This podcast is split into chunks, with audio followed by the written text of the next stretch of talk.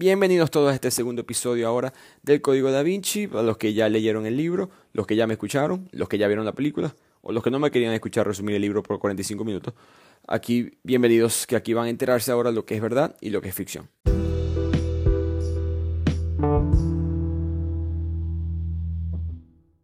Así que empecemos con el priorato de Sion. Vamos a ver. Lo, que dijo Dan Brown es que esta asociación secreta estaba protegiendo este secreto. Mentira. Eh, esta asociación secreta ni siquiera existe. El priorato de Sion fue fundado en 1956, no en 1099. Ustedes pueden estar diciendo, no, entonces sí existe. No. Fue fundado por un estafador que se llama Pierre Plantard, que estaba tratando en verdad de crear una especie de sociedad eh, clasista con los mismos estratos sociales y basado en quién estaba conectado a un lineaje de cosas que pasaron en Jerusalén en los años tal tal. Pero todo fue mentira, los documentos que donde están los nombres de Leonardo da Vinci, Juana de Arco, Isaac Newton, todos esos documentos eran de hace dos, eh, perdón, de, de esta generación, de hace un siglo pasado, pues no era de los años 1300, 1200 para nada. Eh, él es considerado un estafador eh, en la sociedad francesa y por la, por la ley francesa. Pero por supuesto mucha gente se creyó la mentira y mucha gente agarró eso para crear otras mentiras. Así que el priorato de Sion no existió. Así que esa fue, digamos, la primera ficción del libro. Vamos para la segunda, que es Los Caballeros del Templario. Ellos no son ficción, ellos por supuesto existieron, ellos, esos soldados de las cruzadas con la cruz roja y el traje blanco.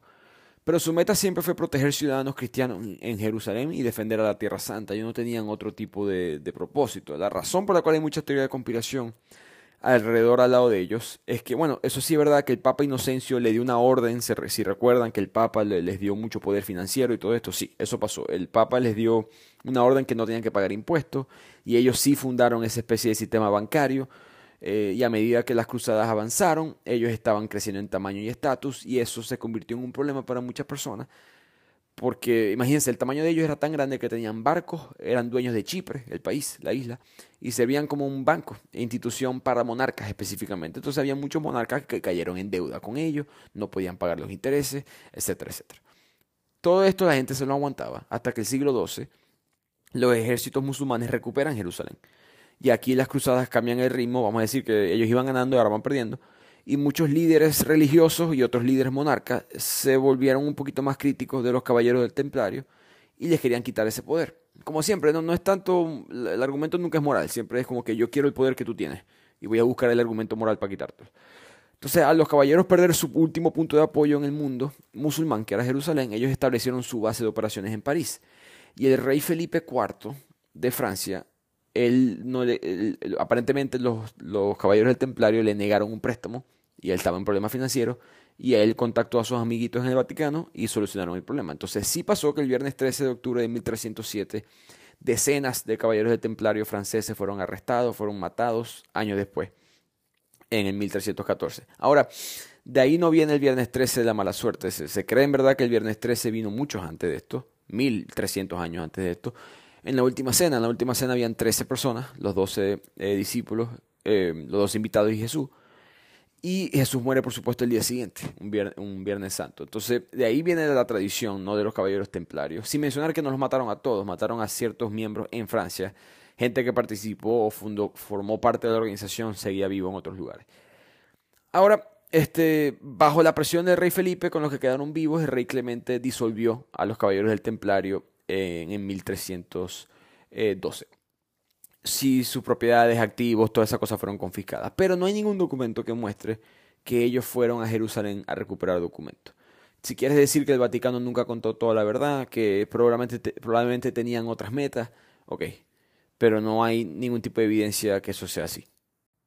Pasemos ahora a Jesucristo, el personaje quizá más importante en toda esta historia en cuanto al contexto histórico.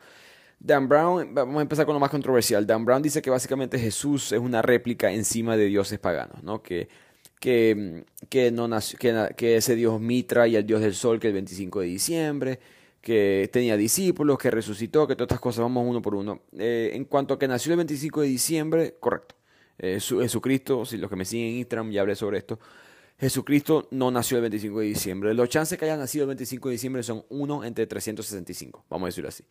Pero dado que el 25 de diciembre era la celebración del dios del sol sagrado en la religión pagana y era una de las celebraciones más importantes del año, entendemos que probablemente el 25 de diciembre fue una adaptación de esa celebración a Jesús. Ahora, algún día lo ibas a celebrar, no. elegir el 25 de diciembre, el, el 14 de marzo, eso no importa mucho. Pero el punto es que eso es verdad, el 25 de diciembre no es la fecha en la cual Jesús nació. De resto, eso de que, bueno, no, eh, el dios Mitra o dioses paganos hacían milagros y Jesús se lo, se lo copió. Bueno, todos los dioses antes de Jesús hacían milagros y los que vinieron después también. Em, que, que este dios Mitra era eterno, que también resucitó en una roca después de los tres días. Ni siquiera hay evidencia de que Mitra murió. Eh, el dios este pagano, no, lo único que hay de él son unas, como una especie de estructuras o arte en piedras que cuentan su historia pero no habla nada de que murió, ni de que resucitó, ni nada por el estilo, no hay un solo documento que muestre eso. Em, en cuanto a que él tenía, ese dios tenía 12 seguidores, eso sí es verdad, eh, pero eso era semi común, el número 12 era muy común en aquella época, por, los, por los, signos del zodiaco. Eh, todo este mundo era muy mítico, muy, muy astrólogo también, y creían mucho en estas cosas, y quizás por eso se eligió que Jesús tenía 12 discípulos, quizás eran más, quizás eran menos, no hay pruebas de eso, pero eh, es simplemente una especulación, no hay evidencia en verdad de que Jesús se copió de un dios pagano. Que tradiciones después de Jesús se copiaron de los paganos totalmente y vamos a hablar un poquito más sobre eso después. En cuanto a que si Jesucristo tenía sangre o linaje real, se sabe que Jesús era descendiente de David, eso es verdad. Pero Brown también dijo que él era descendiente de Salomón. Yo recuerdo leer esa parte y yo como que ya va tiempo. Eh, Salomón, eh, o sea, mentira, José, su papá, su padrastro, perdón, era el descendiente, el descendiente biológico de Salomón. Pero Jesús no era el hijo biológico de José, por lo menos en base a la religión católica. Eso es lo que nos han dicho. Eh, por lo tanto, ni María ni José, eh, pero ni María ni Jesús son descendientes de Salomón. Así que eso, eso de que él era el heredero al trono porque era descendiente de Salomón, esa parte es mentira. De que estuvo casado, eh, la principal prueba de Brown es que según los manuscritos sale la palabra compañero que se refiere a cónyuge. Esto verdad, la palabra compañero en esa época significaba socio. Depende de quién lo lea, pues decir socio, claro, un socio como pareja, pero no, era pareja financiera. las teorías fuertes de otros historiadores también, basado en documentos, es que María Magdalena era en verdad una persona que financiaba el movimiento cristiano. Eh, ahora le voy a explicar un poquito más sobre eso. Pero, en fin, no hay, no hay evidencia ¿verdad? de que Jesús haya tenido hijos, ni que mucho menos haya estado conectado a la familia eh, real, ni que después tenía descendientes eh, reales. Ahora, tú puedes creerlo, no estoy diciendo que no lo creas, de que la iglesia, como que, como Jesús era un mortal, por supuesto, él tuvo sexo, todas estas cosas. Bueno, eh, yo no, no, no, estoy diciendo que no, o sea, pero el punto es que no hay evidencia de eso. Entonces, si vas a creer sin evidencia, no es muy diferente a una fe religiosa. Ahora, em, hay un documento anónimo que parece que fue fraude, que sí muestra la palabra casado refiriéndose a Jesús, pero no, pero nadie ha podido verificarlo, que, es el problema con todas estas cosas. Este, estos documentos son tan viejos que es difícil saber exactamente a qué se refieren y, la manera de hablar y los idiomas de esas personas eran muy, muy distantes, muy extranjeros para lo que consideramos normal hoy en día. Ahora de Jesús pasemos a la Biblia. Dan Brown dice que hay 80 evangelios. Eh, hay 50, no sé por qué dijo 80. Capaz él está definiendo evangelios de otra manera, pero no sé, o si hay 50 evangelios y 80, 120, ¿cuál es la diferencia? ya, ya comprobar que hay más de lo que hay en la, Biblia, que mucha gente no sabe eso, es suficiente para dar, dar, poner a dudar a las personas. Pues, pero en, fin, el punto fue que quiero aclarar que hay 50, pero si hay otros libros que fueron excluidos de la Biblia. Si se consideran evangelios o no, es debatible. Eh, su eventual, la razón por la cual fueron excluidos no se debe tanto a que son heréticos o algo por el estilo, sino que carecían eh, de contenido espiritual, vamos a decirlo así. No tenían suficiente contenido que pudiera eh, motivar a las personas como lo tenían los cuatro evangelios que pusieron en la Biblia. Por lo menos eso es la, eh, lo que dicen los historiadores. Yo tendría, humildemente, pienso yo, cada quien tendríamos que leer los otros 50, 80, lo que sea que es el número, y sacar esa conclusión. Pero eh, sí es verdad que la iglesia evitó que ciertos contenidos estuviera dentro de la Biblia. Dan Brown también dice que Constantino le apostó el cristianismo, ¿no? Que él creó la Biblia porque le apostó el cristianismo, como él decía que era el caballo ganador, si, si recuerdan esa frase. Eh, Constantino no fue tan inteligente. Él, él le tenía miedo a los cristianos. Primero su mamá en secreto era cristiana. No está muy claro eh, que si ella se convirtió antes de que él muriera o después. Pero recordemos que el cristianismo empezó como el lenguaje de los oprimidos, ¿no? El lenguaje, dígame yo, el, la religión, la ideología de los oprimidos. Todas esas personas que en la época no eran no tenían ningún tipo de estatus social dentro de la religión pagana, los que no tenían tierras, las mujeres, etcétera, los pobres, y por eso que Jesús también eh, arma esa revolución alrededor de ellos, porque era un movimiento radical diciendo que ustedes van a tener igualdad en el cielo conmigo, todos son iguales y tal. Eh, es interesante ver, por cierto, eso es para otro podcast, pero la mayoría de las creencias liberales de hoy en día en Europa o en el mundo occidental vienen del cristianismo, ¿verdad? Todo es cristianismo, eh, todo es versión moderna del cristianismo, separación de la iglesia y el Estado, es el elemento de Jesucristo, todos somos iguales, la igualdad para todo el mundo, también viene de Jesucristo, todo esto eran ideas radicales que Jesús trajo al mundo. Lo que es que ahora Europa y, eh, digamos, el mundo occidental le quitó la cruz y le puso, no sé, el logo de las Naciones Unidas, lo que sea, pero en vez de la Biblia tienen derechos humanos, vamos a decirlo así. Ahora, em, esto no está, eh, volviendo a Constantino, él, le tenía miedo, en su lecho de muerte le tuvo miedo a no ser inmortal, vamos a decirlo así, a no, a no tener el perdón de Dios. Pero él no tenía ningún tipo de miedo a los cristianos como tal, como población. Eran casi 3 millones de cristianos en el Imperio Romano. Los paganos eran 50. 50 eh, millones contra 3 millones, 50 millones con dinero, 3 millones pobres. Eh, una que otra persona con influencia, pero no, no era, o sea, no había razón estratégica por lo menos para cambiar. Lo que dice la evidencia es que, hay reportes por lo menos, en una guerra, de repente Constantino se le apareció, él dijo que tuvo una visión de una cruz en plena batalla. Esto, por supuesto, ah, te lo quieres creer o no, pero eso fue lo que él vio. Al su mamá ser cristiana y todo este, todas estas cosas, en su lecho de muerte se, asustó, eso fue todo, él se asustó y dijo me voy a cambiar cristiano por si acaso. Y de ahí eh, empieza todo esto y curiosamente, bueno, eh, todo el imperio romano que crea la Europa moderna se convierte cristiana y después la Europa moderna se esparce por el mundo y la religión sale. Por cierto, de la Biblia pueden conseguir mil, o sea, mil controversias, mil errores, mil fallas, mil cosas que debían estar ahí que no lo están, este, eh, historias que no fueron traducidas correctamente, que la, por ejemplo la manzana de, de, Adán no era una manzana, todas estas cosas, o sea, hay mil cosas en la Biblia que no son verdad, pero yo solamente me voy a referir a las cosas que Dan Brown tocó. En el libro ustedes pueden hacer su propia investigación. Pasándonos para el concilio de Nicea, donde se determina lo que va a enseñar la Iglesia Católica. Este, este concilio sí, sí, obviamente fue verdad, un evento muy importante en la historia, y Dan Brown lo que dice es, si recuerdan, que en este concilio se votó por si Jesús era el hijo de, era Dios o no, básicamente. Antes se pensaba que simplemente era un mortal y ya. No sé cómo categorizar ese, esa frase, no sé si es verdad o es mentira, porque eh, es difícil de explicar. Voy a explicarles lo que sucedió. En este concilio había mucha controversia en la época sobre la divinidad de Cristo, porque a diferencia de Dios, Cristo nació y tuvo un principio y tuvo un fin todos los dioses anteriormente a Cristo eran personas, eran entidades, perdón, que no habían existido, existían en los cielos, en las nubes, en el sol, en, la luna, pero nunca existían aquí. Nunca era una persona con, con carne y hueso y sangre, ¿me entiendes? Entonces había mucho debate sobre cómo es que vamos a decir teológicamente y académicamente que alguien es humano, pero al mismo tiempo es el Hijo de Dios. Entonces mucha gente no estuvo convencido y se lanzó un voto que quedó muy cercano, de hecho, eh, sobre qué, cuál iba a ser el concepto. Entonces de aquí, la iglesia primitiva eh, creó eh, la Santísima Trinidad, que dentro de la iglesia católica significa una igualdad entre Padre, Hijo y Espíritu Santo. Entonces esta fue la solución que ellos inventaron en ese momento. Jesús nunca habló de esa vaina. que se inventó de que Jesús es el Hijo de Dios, pero el Hijo de Dios también es Dios, y el Padre es Dios, y el Espíritu Santo es la Santísima Vaina, y todo, todo está conectado, pum.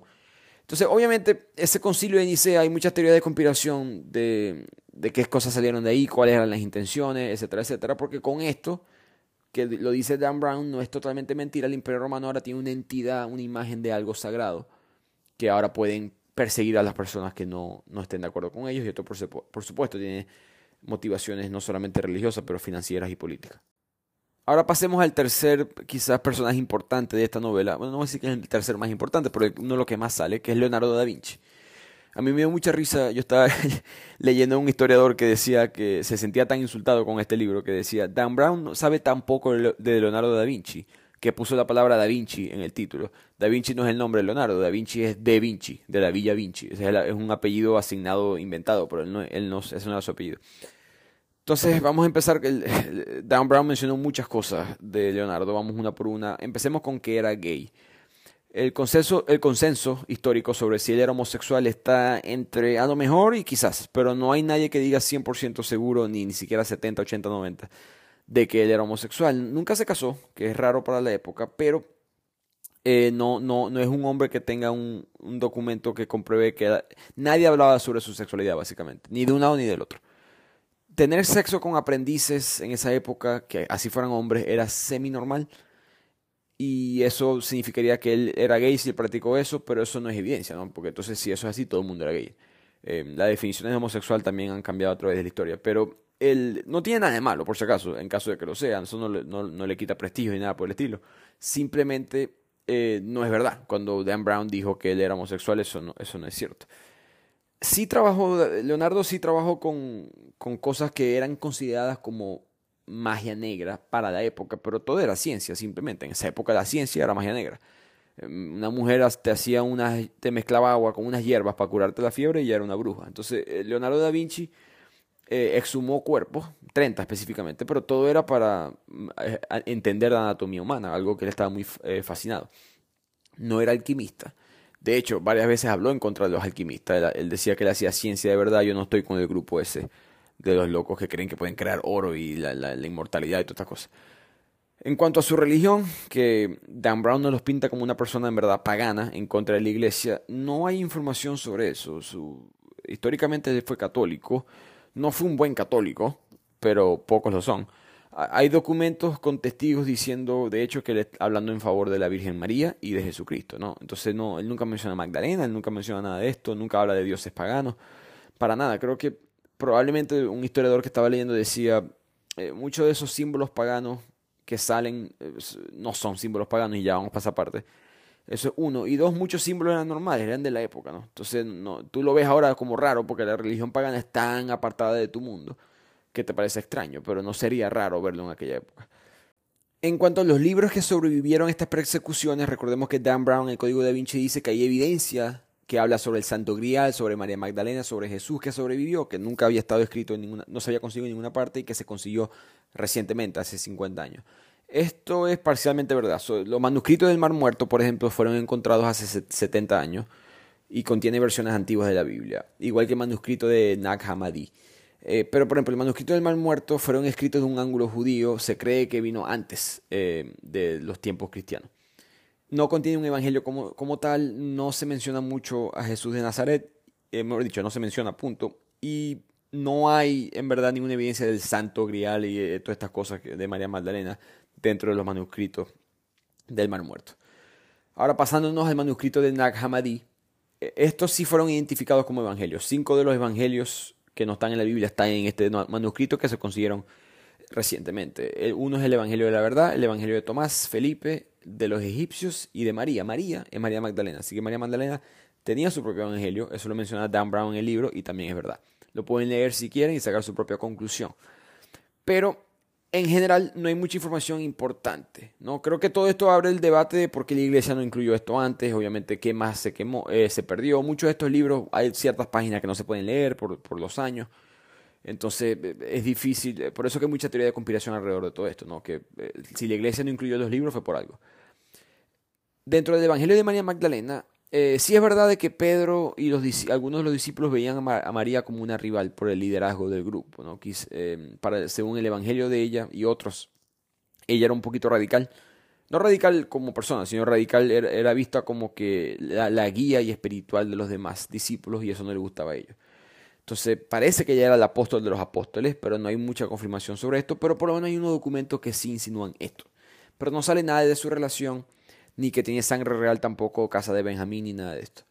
Ahora, si hay algo que los historiadores están equivocados es que mm, siguen diciendo que ella era prostituta y ya no lo fue.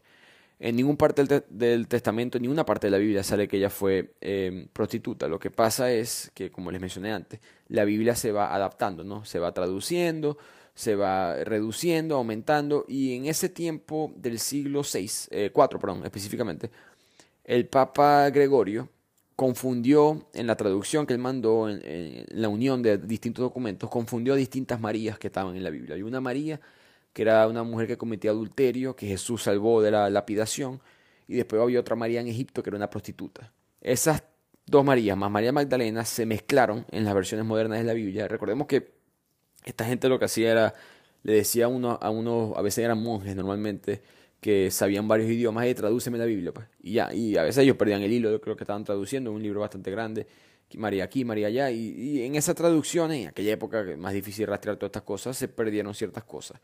Entonces, sí es verdad que la iglesia como que dañó la imagen de María Magdalena. Si fue a propósito, es debatible. Eh, Dan Brown tiene mucha teoría del patriarcado de la iglesia, que fue como que mucho más, con mucha más intención en contra de los paganos y todo esto. Eso no es tan tan así, de que establecieron un sistema patriarcal, no hay duda. Ahora, que fue como en, el orden de las cosas, como Dan Brown la pintó, no, no, fue tan así.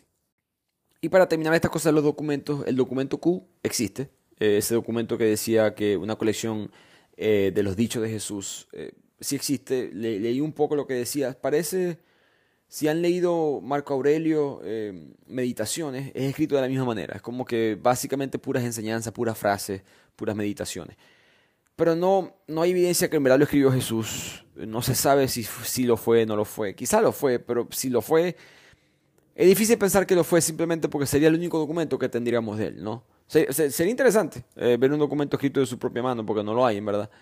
Pero este documento Q existe, pero no, no hay conexión entre eso y esta, eh, esta teoría de María Magdalena y Jesús.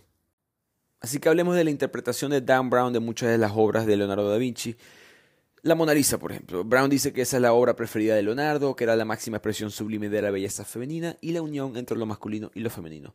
Uno, no era su preferida. Dos, no era la máxima expresión de nada. Y tres, era simplemente el retrato de alguien más. Eh, y cuatro, la, la, Mona Lisa no era una obra famosa, no era algo que la gente admiraba ni nada por el estilo. Lo que pasó fue que terminó en la mano de Napoleón, todo lo que tocaba Napoleón se convirtió en una especie de reliquia de historia francesa. Ya lo había tenido un rey anterior a Napoleón también. De ahí Napoleón termina, eh, la obra termina en el Museo del Louvre. Todo lo que llega al museo. Si tú y yo hacemos un dibujo en, PowerPoint y lo, mandamos para el Museo del Louvre, vale un millón de dólares. Entonces, todo lo que termina en, el Museo del Louvre vale mucho dinero y te hace famoso. Ya Leonardo era famoso, pero obviamente el, digamos que la mística de la Mona Lisa sube. Recuerden que la Mona Lisa en verdad es una pintura tamaño normal. Eh, no estoy diciendo que no sea impresionante, los detalles son muy, son muy buenos, pero no es algo que te impacte tanto comparado con el nivel de fama que tiene. La fama viene porque en 1911 fue robada. Esto es algo semicultura general que la gente sabe.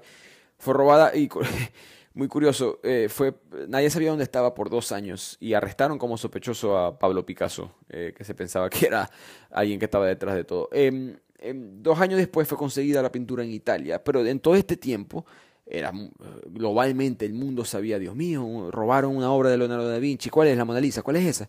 Y ahí poco a poco la gente se pensó educar sobre qué era la Mona Lisa y se convirtió en un tesoro nacional para los franceses en todo ese tiempo. Como, ¿Cómo puede ser que nos robaron algo que Napoleón tuvo, que mis reyes tuvo, que llegó acá? Cuando la recuperan, todo el mundo, eso, eso fue una ceremonia, con la Mona Lisa la ponen en todo el centro del Museo del Louvre como una, básicamente para cantar victoria, pues. Pero no es, la obra es más importante para nosotros que lo que en verdad lo fue antes. Eso es la Mona Lisa. Pasemos ahora a la otra obra importante dentro de esta novela, que es La Última Cena. En La Última Cena, eh, Dan Brown nos dice que hay una mujer sentada a la derecha de Jesús. Esto es mentira. Esto es San Juan Evangelista, el más joven de los discípulos, por eso que no tiene barba y se ve medio como que afeminado, que no era muy raro para Da Vinci de pintar personas de esa manera. Eh, hay un consenso histórico, eh, eh, artístico, perdón, que habla de que ese es San Juan Evangelista. Por, varias razones. Uno, como mencioné, Da Vinci solía pintar a las personas de esa manera. Y dos, si ese no es San Juan Evangelista, entonces ¿dónde está San Juan Evangelista? Que a Leonardo se le olvidó meter el, otro discípulo. O sea, ¿por qué lo haría de esa manera? eso de que él quisiera mandar un mensaje y poner una, una mujer en secreto, entiendan que esto es una época donde estamos en, un periodo que se están persiguiendo a personas por desviarse un poquito de la línea eh, católica. Si, si te meten preso, perdón, te pueden meter preso, te pueden quemar, te pueden matar. La, la iglesia no le temblaba la mano para nada en aquella época. Si, si, si Leonardo da Vinci pone una mujer en la última cena, que sería un, acto de blasfemia, estuviera, estuviera muerto, lo hubiesen quemado vivo. Como quemaron a mucha gente importante en aquella época, no, no, no hubiese sido olvídense que le iban a dar un permiso especial por ser Leonardo da Vinci. Entonces, la conclusión aquí es que, como dijo Sigmund Freud, a veces un cigarro es solamente un cigarro. Y ahora hablemos de si los símbolos paganos en verdad estaban tan formando parte de la religión cristiana. Eso totalmente eh, es cierto. Pero ciertas cosas él la exageró. Por ejemplo, que la cruz tradicional, esa de los brazos del mismo tamaño, que, que, vino antes de Jesús, eso no es tan cierto. O sea, sí vino antes de Jesús, pero no, simbolizó las cosas que él dice que simbolizaban. Él, agarraba muchas cosas que existían y siempre decía, y ellos creían en la divinidad de la feminidad. Y eso no era tan verdad. Sí creían en ciertas dioses que eran mujeres. Pero e, estas teorías de que el balance entre lo masculino y lo femenino, los paganos, era algo muy fuerte para ellos, y la conexión entre la naturaleza y las obras de arte de, Leonardo da Vinci, eso no, eso fueron, eso fue mala imaginación de Dan Brown, escribiendo una buena novela, punto. No lo estoy criticando necesariamente, solamente aclaro. Eh, lo de los triángulos, por ejemplo, eso no es también cierto de que el masculino para arriba, el femenino para abajo, eso por lo menos no era cierto en la época de Da Vinci. Hay debate que sí significó eso en algún punto, pero no para Leonardo da Vinci. El, pentáculo o el pentagrama eh, empezó, esa estrella de los cinco, cinco, puntos, empezó en Babilonia, que hoy en día es Irak, con amor a una diosa, eso es verdad, Ishtar, pero vuelvo y repito, de ahí a que había un balance entre lo masculino y lo femenino, no es un salto, pues, no está, no, digamos que no está escrito como creencia firme de los paganos que ellos necesitaban eso para tener un balance. Em, en cuanto a los símbolos, por supuesto, eh, la palabra amén, por ejemplo, era una palabra de un dios egipcio llamado Amun. Los altares, ya lo mencioné, el, incesto, el, incienso, perdón, eh, era utilizado para espantar las malas energías. Todas estas cosas eh, son cosas paganas que hoy en día una iglesia católica practica. En cuanto a las sociedades secretas que usaban el inglés, eso no tiene ningún tipo de validez. Primero, sociedades secretas son secretas por algo. Uno. Y dos, no, eso viene de que Inglaterra fue el, primer imperio, por decirlo así, aunque Inglaterra en ese momento no era un imperio, pero Inglaterra fue el primer, eh, la primera monarquía con cierta relevancia que fue anti-iglesia católica, ¿no? Ellos fueron el, primer dominó, no, quizás no el primero, pero uno de los primeros dominó, cuando el rey eh, se separó para poder casarse nuevamente. Entonces, sí, el inglés siempre ha sido considerado como que aparte del mundo eh, el del latín, irónicamente después lo los ingleses que se esparcen tanto por el mundo eh, traen como que la, el lenguaje inglés se conecta mucho con el cristianismo, cuando en verdad se había alejado un poco anteriormente. Para terminar, vamos con el número phi, ese número divino, la proporción divina, eh, esa también es mentira. O sea, sí, sí, es, sí existe, pero no es un número racional, o sea, que es infinito. Explicar todo esto tarda mucho. el punto es que Leonardo da Vinci no tiene conexión con esto. 1,618, tú, tú, puedes agarrar demasiadas cosas y dividirlas entre otra cosa y te puede dar este número. Entonces es muy fácil eh, buscar que, ah, no, en esta obra está el 1,618, y en esta, y en esta, y en esta. Es simplemente una proporción y ya, y son bastante eh, cosas arbitrarias. Por ejemplo, ¿no? que de, la punta de la cabeza hasta la punta de los pies dividido por mi ombligo da 1,618. Bueno, ajá. Y si, y si te diera 1,625 lo puedes poner más abajo. Ah, en mi cadera y me da 1,618, ¿me entiendes? Entonces no, el número phi eh, no es verdad. En cuanto a Opus Dei, esa parte es, sí, eh, es una organización bastante sucia históricamente. Bueno, no que la Iglesia Católica no lo sea, pero eh, en épocas modernas tiene muchas conexiones con prácticas bastante de abuso hacia las mujeres. No es verdad que las mujeres entran por una puerta y los hombres por otra. eso no era así, no sé por qué dijo eso, pero sí es por supuesto un sistema bastante ultraconservador católico con las mujeres van son ciudadanos de segunda clase, por decirlo así. Si tienen conexión con Franco, y sí tienen conexión con... Tienen gente poderosa en ciertas partes. No es una organización tan grande, 100.000 personas aproximadamente, pero tienen varios miembros que aparentemente trabajan en el Banco Santander, en, en Europa, en España, eh, pero no hay nada concreto en cuanto a qué es lo que hacen o su influencia en el Vaticano. De hecho, en el libro se muestra eso, ¿no? Como al final eh, el Vaticano no es el que está detrás de esto.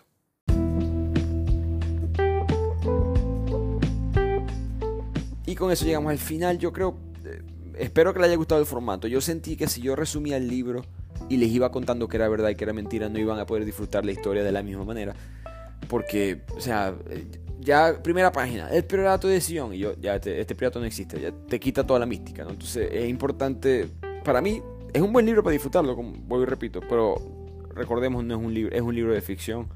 Este, y yo no soy, créanme, el más eh, pro iglesia del mundo, pero mm, vamos a, no vamos a creer en cosas sin evidencia. Esa es una de las críticas nuestras, ¿no? Entonces, yo creo que en cuanto eh, si, si Jesús eh, tuvo hijo, no, eso no es el punto para mí del libro. Lo que yo me llevo del libro es que cada persona va a creer en lo que quiere. Eso es uno. Dos, la corrupción en la historia siempre ha existido y por lo tanto creo que todos entendemos por naturaleza que la historia es corrupta, las organizaciones son corruptas, los gobiernos, las instituciones, las religiones, las ideologías. Todo, este mundo es extremadamente corrupto y siempre hay cosas que nunca sabemos o no son exactamente como la historia la pinta. Hay que ser bastante ingenuo para leer la historia y decir, ah, mira, los buenos siempre ganan, qué chévere. Entonces, eh, obviamente siempre hay una parte de nosotros que sabe que hay cosas que nos escondieron y que no sabemos eso. Y tercero, creo que el libro busca una especie de mensaje de que hay cosas en nuestra sociedad hoy en día que perdimos, que quizá estaban un poquito más cerca de la verdad o de, lo bueno, que era la armonía entre los dos sexos. Esa parte, esa parte es un buen mensaje, vamos a decirlo así. Eh, lo cuenta con, con, los símbolos paganos y todas estas cosas, que ya hablamos de eso, pero creo que eh, esa, esa, armonía nunca ha existido, pero es bueno buscar un paso en la dirección correcta en cuanto a ese tema. Espero que les haya gustado este resumen y nos vemos la próxima semana en otro episodio de Bibliotequeando. Como siempre nos pueden contactar por Instagram arroba bibliotequeando. Nos vemos para la próxima.